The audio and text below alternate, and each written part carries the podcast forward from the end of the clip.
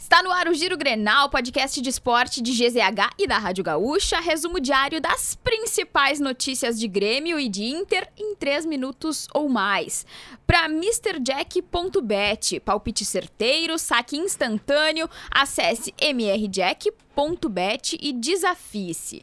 Eu sou Carolina Freitas e comigo hoje na apresentação Diori Vasconcelos. Que honra, Diori! A honra é minha, Carol Freitas, para essa quinta-feira, 13 de outubro de 2022 e os principais destaques da dupla Grenal, começando pelo Grêmio que tem mistério. Apesar de ter sido aberto só no aquecimento, o treino da tarde desta quinta-feira mostrou que o Grêmio ganhou preocupação de última hora para enfrentar o Bahia. Após se chocar com Elkson na quarta e sofrer corte na orelha direita, o goleiro Breno não participou da atividade no gramado com os demais companheiros.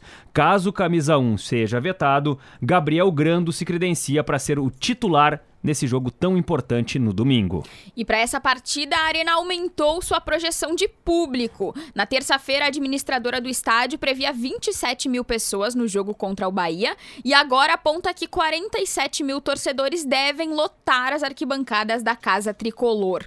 O jogo pela 35ª rodada da Série B ocorre às 4 da tarde do domingo e pode encaminhar o acesso do Grêmio para a Série A do Brasileirão. Matematicamente, é possível que o clube atinja o objetivo diante do Náutico no dia 23 de outubro. E um destaque também do futebol feminino do Grêmio. A volante Chula chegou a 100 jogos pelo Grêmio na partida diante do Flamengo de São Pedro no último final de semana. Ela está no clube desde 2017, quando houve a reabertura do departamento feminino e é a primeira jogadora a chegar à marca de 100 partidas. Chula é a convidada do Resenha das Gurias desta semana, no podcast que tem Carol Freitas e Valéria Possamay. A volante revela que quase desistiu da carreira após uma séria lesão e por isso chegar a 100 partidas tem um sentimento especial.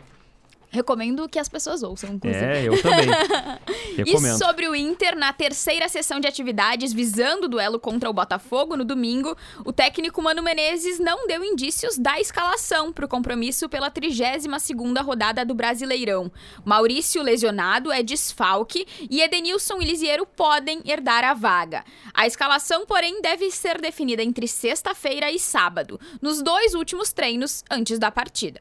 O Botafogo, adversário do Inter no domingo, vive um momento estável na temporada. O Alvinegro Carioca é o nono colocado no Brasileirão e sonha com vaga na Libertadores de 2023. Por isso, o clube espera uma vitória contra o Colorado para seguir na tentativa do objetivo. A principal esperança de gols é o atacante Tiquinho Soares. O atleta jogou no futebol gaúcho pelo Cerâmica, Veranópolis e pelo Pelotas, e fez carreira no futebol português. Aos 31 anos, ele tem 4 gols em 7 partidas disputadas pelo Botafogo. O provável Botafogo para enfrentar o Internacional deve ter Gatito, Lucas Mezenga, Adrielson, Canu e Marçal, Tietê e Lucas Fernandes, Júnior Santos, Eduardo e Jefinho, e na frente Tiquinho Soares.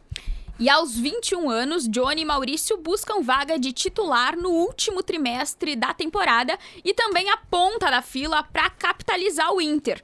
Os dois guris estariam na mira de clubes da MLS. Johnny, principalmente pela convocação para os amistosos da seleção dos Estados Unidos, na data FIFA de setembro.